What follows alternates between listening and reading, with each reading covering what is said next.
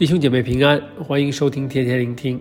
今天我们会读新的书卷《传道书》，第一天先读一章的一到十一节，题目是“人生虚空”。《传道书》作者是在耶路撒冷作王大卫的儿子传道者，这独特的身份一般都不会怀疑，相信是晚年的以色列王所罗门。早年的所罗门向神求智慧，但经过人生各个阶段及探索，最终知道神参透万事。以致他晚年知道更加重要的是求敬畏神，所以他以神所赐的无比智慧，加上多年治国经验、所见所闻、所思所想，以他的人生智慧与经历，写成十分值得我们细读反思的传道书。传道书短短十二章，却告诉我们人生在世都是虚空。虚空全书中一共出现了三十五次，是他看透人生后的领会。另一方面，他也发现世事并没有必然。正如我们刚刚看完的约伯记，当大家都相信善有善报、恶有恶报时，神借着约伯的经历去告诉我们：错了，这种没有必然。神学上称之为破格，即是没有既定的方程式。当我们以为世事都应该是这样的时候，必然是那样，事情却往往不似预期。我们的人生中总会面对不同的破格，而最后传道者告诉我们，怎样的生存态度、生活方式才是最重要的。在没有必然的人生中，有一件事是必然的，就是一切都在神手里。最大的人生意义就是敬畏神。传道者一开始以虚空的虚空、虚空的虚空，凡事都是虚空来形容人生。虚空是什么呢？虚空。原文是指的蒸汽、气息、空虚、虚无，有什么都不是的意思。而虚空的虚空，这重复的表达，更是希伯来文加重语气的用意。简单讲，就是非常非常虚空的意思。为什么所罗门会这样形容人生？试想一下，所罗门一生拥有无数，国富家强，兵马万千，家财万贯。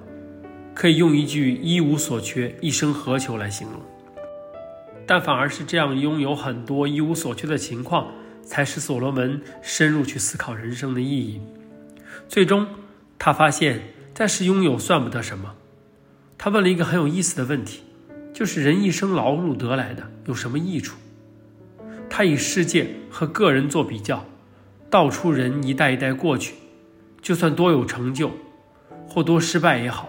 对世界又有什么影响？人可以说是微不足道，再怎么努力也好，都不能改变风向，控制日月时间。天地万物仍然各自有各自的常规运作，一代人一代人的劳碌，相对于天地万物的运转，实在算不得什么，没什么意思。难怪所罗门会用虚空的虚空去形容人生，而我们人。是否就因此而做什么也没有价值？又或者说，人是不是因此就会甘愿放开一切，不再劳碌？当然不会。人总会不断地去追求、追求、追求什么呢？当然是追求自己认为有价值的东西。但最终追求的是否真正有意义？可能当事人自己也不知道。可能正在追求的，真的只是虚空。总之，就是要追求自己认为要追求的。但传道者再次告诉我们：人能说尽的，或说能追求的，眼看看不饱，耳听听不足，到头来所追求的，到底得到的是什么？而且，人以为是新事的，原来历史上已经发生过。日光之下无新事，人人总会继续追寻，而这样的追求，当时代过去。又有多少人会被纪念？有人记得？不知道大家有没有留意过？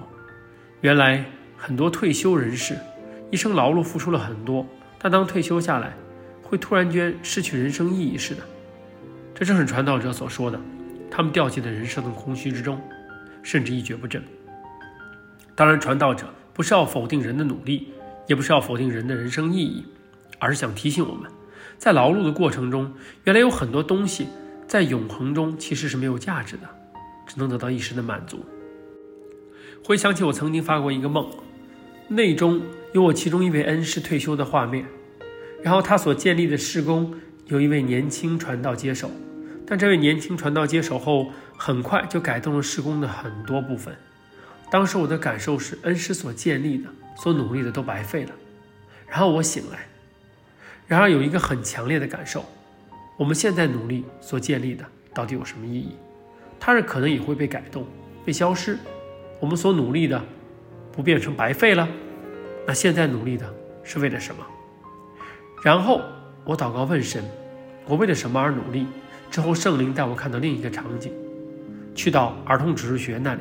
有一位小朋友跑来要找我玩，他的样子很高兴，我也很高兴，同时我的脸上露出了幸福的笑容。感谢主，我终于明白这个梦的意思。是的，我们所建立的事工可能是会消失或者面目全非，但我们与其他人之间建立的关系是不会消失的。这种爱的关系会存到永恒。我知道他日在天家，与我所接触的人们再次相遇时。这爱的关系必定仍然存在。我们相遇的时候，相信都会带着幸福的笑容。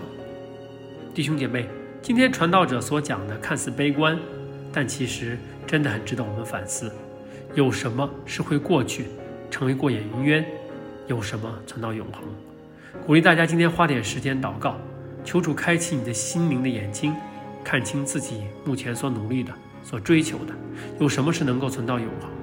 祝福大家在主里寻得永恒，活眼有意义的人生。